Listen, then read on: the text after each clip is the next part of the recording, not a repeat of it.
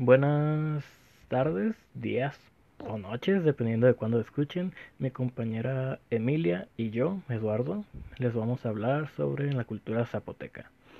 Primero que nada, para contextualizar y hacer que todo lo que digamos a futuro sea más entendible, yo les voy a comenzar hablando un poco de la cultura zapoteca de forma general. La cultura zapoteca es la expresión precolombina, es decir, antes de la conquista, del pueblo zapoteca que ocupó el sur de Oaxaca, así como parte del sur del estado de Guerrero, el sur del estado de Puebla y el istmo de Tehuantepec, que es una región que abarca parte de Veracruz y Oaxaca. En su momento, los zapotecas llegaron a ser una de las civilizaciones más importantes de Mesoamérica. Para aclarar un poco del nombre, bueno, de la etimología del nombre, los zapotecas realmente no se llamaban a sí mismos zapotecas, sino que se hacían llamar Veneza, que significa gente nativa o gente de las nubes en su lengua. El término zapoteco proviene del náhuatl, zapotecatl, que vendría significando gente del árbol de zapote, una fruta nativa de aquí, México. Ahora ya entrando más a profundidad, les vamos a hablar de la vida cotidiana. Los zapotecas desarrollaron una agricultura muy variada gracias a su zona geográfica. Llegaron a cultivar diversas especies de chile, fresa, calabaza, cacao y el más importante de todos, el maíz. A principios del periodo clásico daba sustento a la mayoría de las aldeas zapotecas. Al ser una cultura politeísta, realizaban ofrendas al sol, la lluvia, la tierra y al mismo maíz para que estos protegieran sus cosechas y en general les fuera bien. Los hombres y mujeres del pueblo que vivían en las aldeas, es decir, que no eran miembros de familias nobles e importantes, estaban obligados a entregar como tributo el maíz, los guajolotes, la miel y el frijol. Además de la agricultura, los zapotecas también destacaron en, en la alfarería y siendo tejedores. Para el periodo clásico, la dieta de los zapotecas en términos de carne dependía principalmente de los venados, perros, conejos y después de un tiempo guajolotes. Las comunidades solían tener alguna preferencia y especialización en el consumo de cierto animal específico sobre los demás. Por ejemplo, en el palmillo los zapotecas usaban conejos como alimento, además de usar su pelaje para producir textiles. Entre las élites de la comunidad era especialmente común el uso de conejos para prácticas rituales y para la producción de telas que usaban hilos de maguey y posiblemente algodón y añadían el pelo de los conejos. La evidencia más temprana de la domesticación de guajolotes entre los zapotecas es de dos residencias domésticas en Mitla, del periodo clásico al posclásico temprano, donde se encuentran restos de guajolotes, hembras y machos, además de los restos de varios huevos de guajolote en distintas etapas. Los pavos se usaban en rituales y sus huesos se modificaban para hacer herramientas y objetos de adorno personal. En Lambiyeco se encontraron también ornamentos hechos con huesos de perros y guajolotes que fueron modificados para convertirlos en cuentas huecas que a veces se pintaban de rojo. Los restos en el cerro Danush muestran que el uso de animales domésticos en las residencias aumentó a través del tiempo, mientras que el consumo de venado cazado disminuyó en las residencias domésticas, pero se mantuvo estable en las estructuras ceremoniales. En el Valle de Oaxaca en general, la carne de venado fue reemplazada por el perro en el periodo clásico y formativo, y después esa fue reemplazada por la de guajolote durante el clásico. Estos conocimientos son el resultado de un estudio arqueológico en el Palmillo, Mitla, Lambiyeco y Cerro Danush, parte de una investigación del Zapotec Archaeology Project del 2007 al 2015 por The Field Museum en Chicago. Como es el caso de la mayoría de sistemas religiosos mesoamericanos, los zapotecos eran politeístas. Dos deidades principales eran Cosijo, el dios de la lluvia, y Coquihani, dios de la luz. Es probable que los zapotecas practicaran sacrificios humanos para los dioses que específicamente los sacerdotes llevaban a cabo. Adam Selen de la Universidad de Cambridge propone que los zapotecas se hacían sangrar a sí mismos como sacrificio, porque asociaban la sangre con la fertilidad del suelo especialmente para el cultivo del maíz. Según Charles Phillips, historiador de Oxford University, los zapotecas hacían del ritual de sangrar una ocasión para confesarse, y se cortaban las mejillas y brazos para que su sangre cayera sobre los cultivos de maíz. El clero seguía una jerarquía. Estaban los grandes sacerdotes, los sacerdotes ordinarios, el personal religioso de menor nivel, y los jóvenes a quienes estaba educando para ser sacerdotes.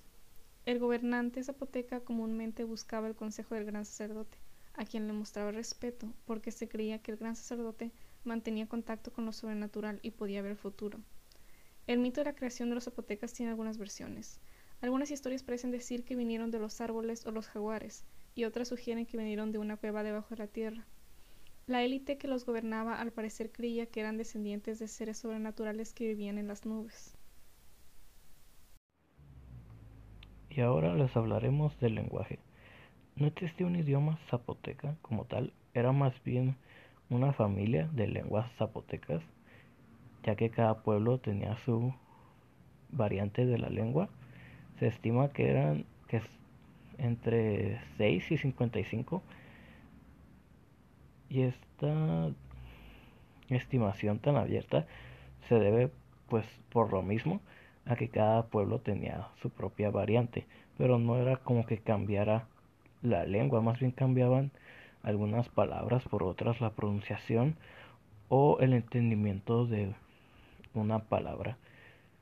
Un ejemplo algo chusco actualmente sería como pues que nosotros en el norte tenemos un concepto diferente de quesadilla que en el sur, pero aún así pues entendemos a lo que ellos se refieren. Pues algo así pasaba con los zapotecas. Si bien no todos hablaban la misma lengua, eran capaces de entender todas las variables de su lengua. Puede decirse entonces que el zapoteco es una macrolengua, con múltiples variantes lingüísticas esta macrolengua es parte de las lenguas otomangueanas, que incluyen también las lenguas mixtecas, triqui, mazahua, entre otras. Estas macrolenguas tienen como ser lenguas tonales, como el chino mandarín o las lenguas nadene de Norteamérica. También suelen tener un sintaxis BSO, lo cual significa que las frases tienen la orden de verbo, sujeto, objeto. Además, estas lenguas no tienen inflexión en el nombre, por ejemplo, su equivalente a la palabra gato no se modificaría a gatos para ser plural, sino que en su caso se usa un prefijo para especificar que se trata de más de un gato. Los zapotecas desarrollaron un sistema de escritura logosilábico, en donde los logogramas o símbolos representan cada uno una sílaba del idioma.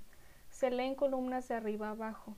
El monumento más temprano con escritura zapoteca que se ha encontrado es la estela de Tanzante en San José Mogote, considerado ser del 500 al 600 a.C., y anteriormente se considera la escritura más vieja en Mesoamérica, aunque su fecha después se puso en duda.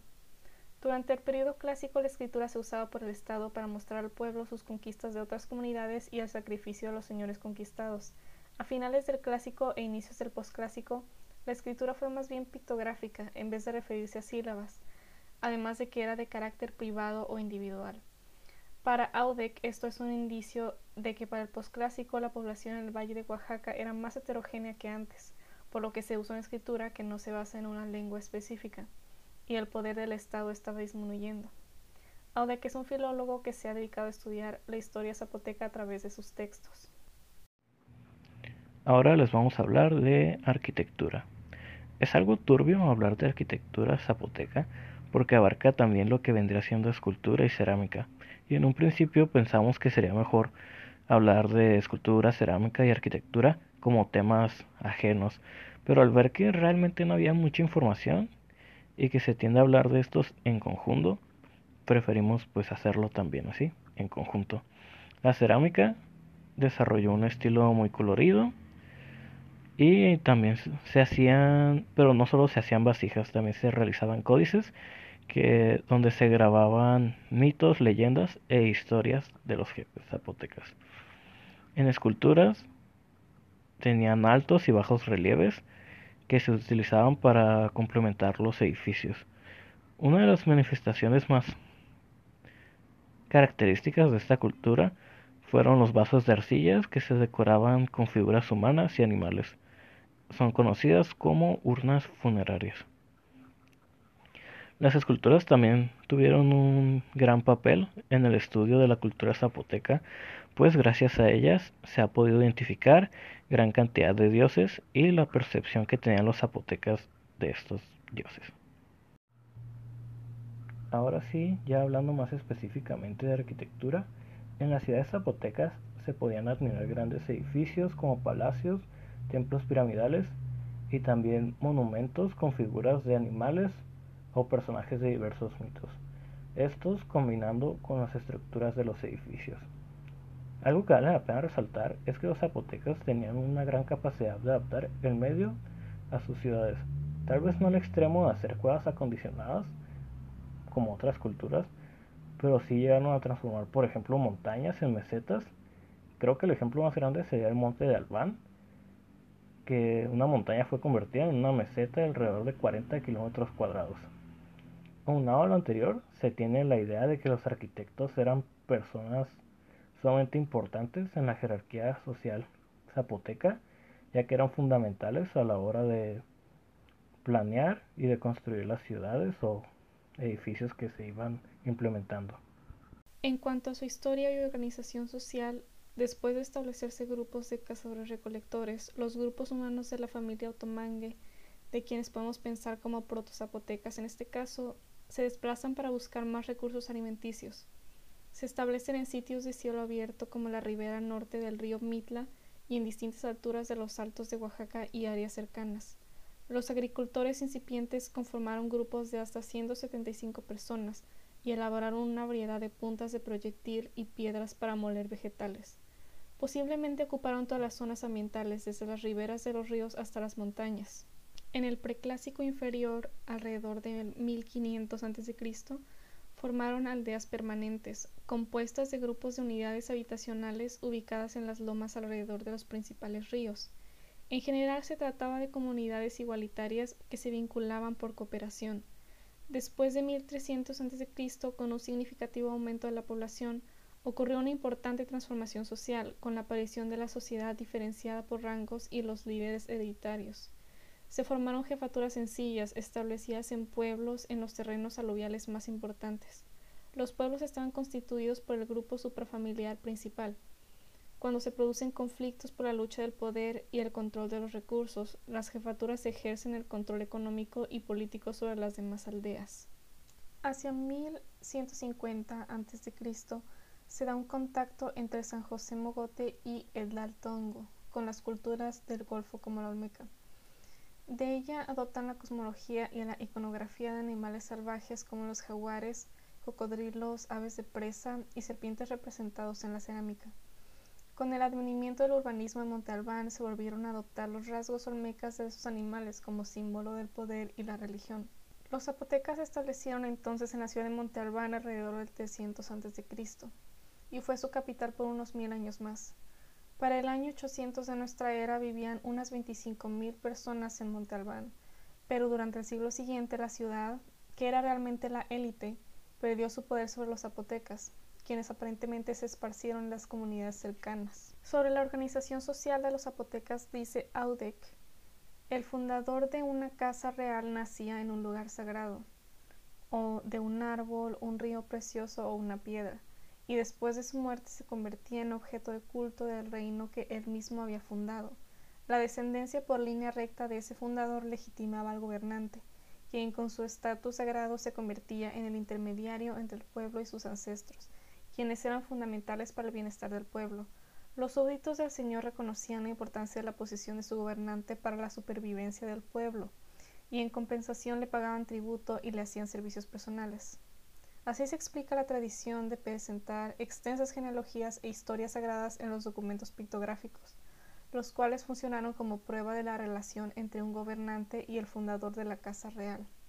Los zapotecas tenían una estructura en Monte Albán que los historiadores conocen como edificio J, que tiene una forma parecida a la de una punta de lanza, y tiene tallados que parecen representar las áreas conquistadas que debían pagarles tributo, y algunas imágenes parecen especificar el tipo de tributo que se esperaba. No se sabe con certeza por qué colapsó la civilización zapoteca en Monte Albán, pero no parece haber rastros de destrucción violenta, según Mark Cartwright y parece ser contemporáneo con la caída de Teotihuacán y con un aumento en el conflicto dentro del mismo estado.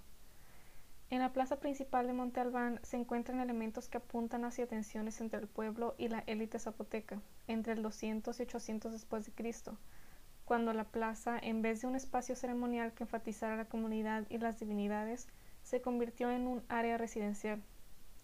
Arthur Joyce, profesor de antropología de la Universidad de Colorado, sugiere que la exclusión de la gente común de las ceremonias públicas debilitó la lealtad de los plebeyos hacia las instituciones gobernantes. La plaza había sido construida y se había utilizado para que cientos de personas de diferentes estatus sociales y comunidades participaran en ceremonias públicas. Asimismo, en la plaza principal se recuperaron cerca de 30 puntas de proyectil, que sugieren que en el periodo formativo terminal, del 100 a.C. al 200 después de Cristo, se hizo uso de la fuerza para vigilar el acceso a la plaza. El sitio fue luego adoptado por los mixtecos o New Sabi como un lugar sagrado. Los zapotecas establecieron otro centro en Mitla, que ellos llamaron Liobá, desde el periodo posclásico. Este sitio continuó siendo ocupado hasta la conquista española. Ahora les voy a hablar de la conquista. El arribo de los españoles a las costas de Veracruz, las posteriores guerras y alianza con los pueblos indígenas, la impresionante destrucción de la ciudad del Tenochtitlán, el avance de los huestes de Cortés hacia otras regiones, entre ellas Oaxaca, fueron hechos vistos y vividos de formas muy diferentes entre los indígenas de Mesoamérica. Tenemos que dejar de lado esa idea de que Cortés llegó y solito conquistó Tenochtitlán y ya luego cayó todo México, porque realmente ni siquiera existe pues, un México. Y aún más importante, si bien los mexicas mantenían relación con otros pueblos, no es como que fueran amigos ni mucho menos. La mayoría de pueblos pequeños en los alrededores a los mexicas estaban sometidos por estos. Los zapotecas, al ser una cultura pues grande, no estaban en una tal posición de sumisión ante los mexicas. Más bien era como una alianza que se inclinaba un poco más a favor de los mexicas que de los zapotecas. Pues esta situación de descontento fue lo que hizo que varios pueblos se aliaran contra los mexicas. De hecho, Michael Odick menciona que no es difícil entender lo que motivó a otros pueblos a unirse a los españoles. Lo que realmente es difícil de entender es cómo se desarrollaron estas relaciones indígenas españolas tras la caída de Tenochtitlán.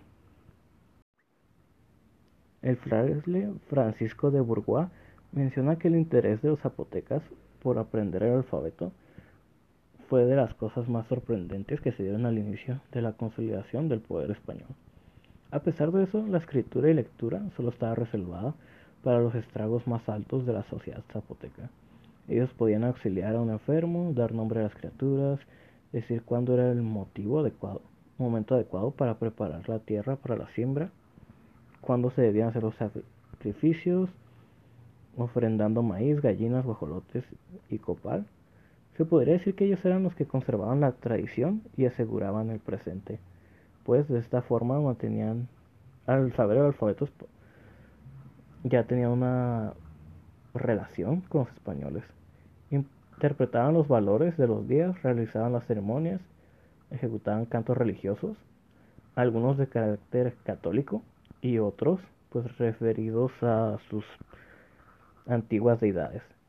La escritura para los zapotecos, sobre todo, en su carácter ritual y sagrado, conservaba el pasado del grupo y pues de cierta forma les aseguraba el futuro. Era una era un medio para mantenerse conectado a sus tradiciones indígenas, pero también los ponía en una buena relación con los españoles. Pero pues sería absurdo, ¿no? Pensar que todo iba pues tan realmente bien. Al principio no fue del todo complicado. Cosiopi el gobernante de Zapoteca durante el momento del inicio de la conquista. Fue bautizado con el nombre de Don Juan Cortés. Esto pues sirvió para que los otros zapotecas tuvieran mayor aceptación hacia el bautizarse y los nombres católicos. Junto con la victoria sobre los mexicas, y las cosas nuevas que traían los españoles, pues esto hizo que el inicio de la relación fuera hasta cierto punto buena. El problema realmente surge cuando los españoles comienzan a imponer su cultura sobre la de los zapotecas, cuando les comienzan a prohibir realizar ciertos rituales o sacrificios y pues a pesar de que esto no fue sí fue mal visto y hubo resistencia. Lo que realmente detonó los roces entre los españoles y los indígenas zapotecas fue las disputas territoriales.